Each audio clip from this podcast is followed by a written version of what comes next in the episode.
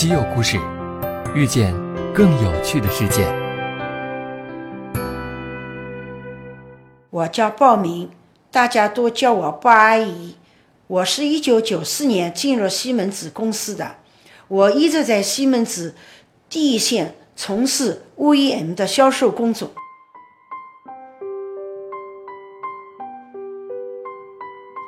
西门子调频一八四七的听众朋友们，大家好。刚才大家听到的就是西门子王牌销售鲍阿姨的声音，没错，就是那个做着几万、十几万一单的业务，却在西门子工作的二十二年里，创下了十亿元累计销售额的鲍阿姨。今天的稀有故事，我们就来说说鲍阿姨的销售秘诀。在鲍阿姨看来，市场上从不缺客户，而是缺少发现客户的眼睛。时光倒转到十七年前，鲍阿姨刚刚来到上海，第一个月，她的任务就是要完成二十三万的销售指标，这让她倍感压力。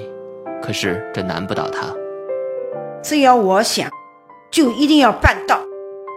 一口软糯的苏州口音掩不住她坚定的决心。正是凭借这股子勤奋刻苦，她完成了第一个月的指标。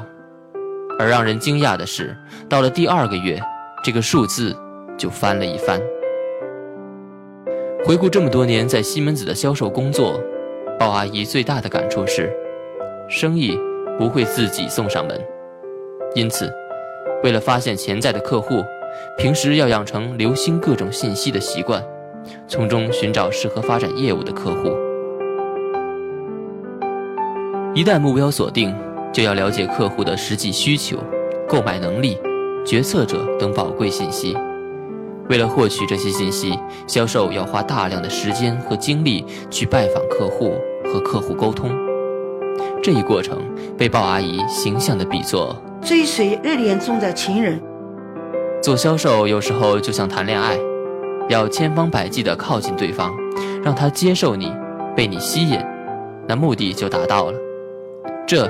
也是鲍阿姨的经典语录，也是她销售经验的生动表达。谈恋爱被拒绝是很正常的，拿错生意，多花心思，所以销售的过程中吃闭门羹是平常事，办法总是有的。锲而不舍就会找到突破口，这是为了做好工作付出的努力，所以。不要难为情。如今，鲍阿姨拜访客户时，上至厂长，下至门房都认识她，亲切地和她打招呼。而且，她还发展了不少粉丝。说是粉丝，其实就是在和鲍阿姨多年做业务打交道的过程中，逐渐发展出来的至交。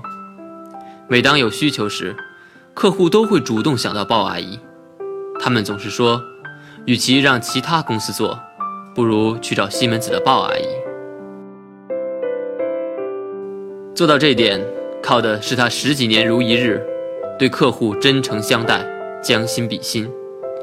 鲍阿姨认为，销售终极比拼的还是人品和态度。销售要想客户之所想，急客户之所急。苏州某电梯有限公司是鲍阿姨的客户之一，在购买西门子产品后。每次都需要将三个零部件组装成一个元器件，西门子对此项服务要收取每个元器件两欧元的组装费。对此，客户并不愿意支付，还动摇了和西门子合作的决心。为了赢得这笔每年四百万的订单，留住客户，鲍阿姨每个月都要到苏州出差一到两次，拆封上百个西门子产品包装箱，对照图纸。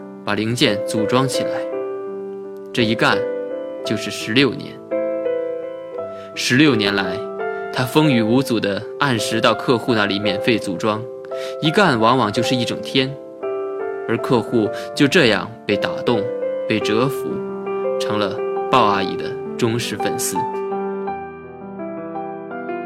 对于取得的成绩，鲍阿姨一直表现得非常谦虚。也觉得没什么可值得炫耀的突出事迹。他说：“我做的工作和大部分的销售一样，我的经历也没有什么特别。下面让我们来听一段采访。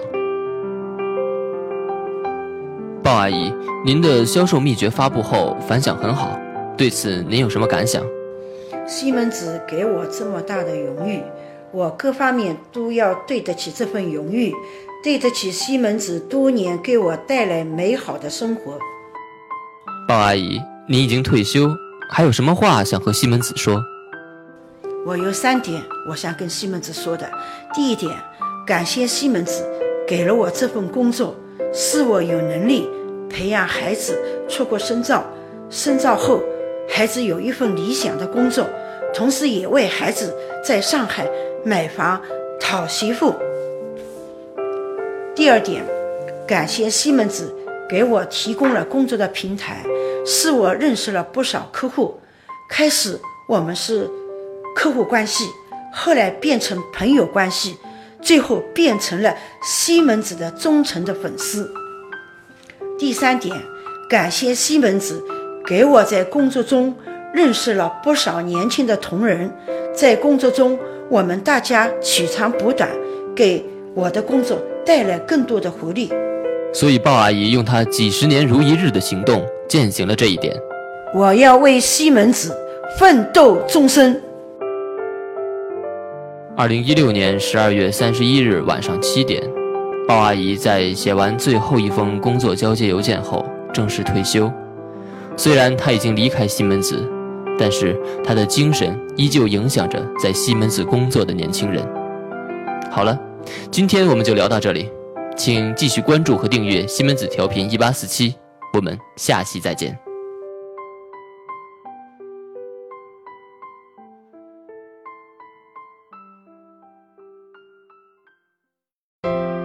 订阅稀有故事，用知识唤醒你的耳朵。